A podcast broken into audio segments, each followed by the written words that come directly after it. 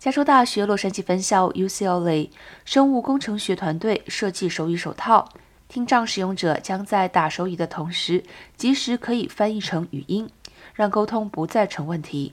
团队华人助理教授表示，希望能为听障者搭起沟通桥梁。该手套的组成由材料轻薄、可拉伸，并在每个指节配有传感器搭组成。每个传感器的长度与五指相符，并随着每个指节的移动，识别所代表的字母、数字、单词和短语。设计团队在测试配备时，研究人员与四名使用美国手语的聋哑人合作，让配备者每个手势重复十五次。目前已经成功识别超过六百六十个符号，包括字母表中的每个字母和数字零到九。目前，该研究已经在《自然电子学》发表。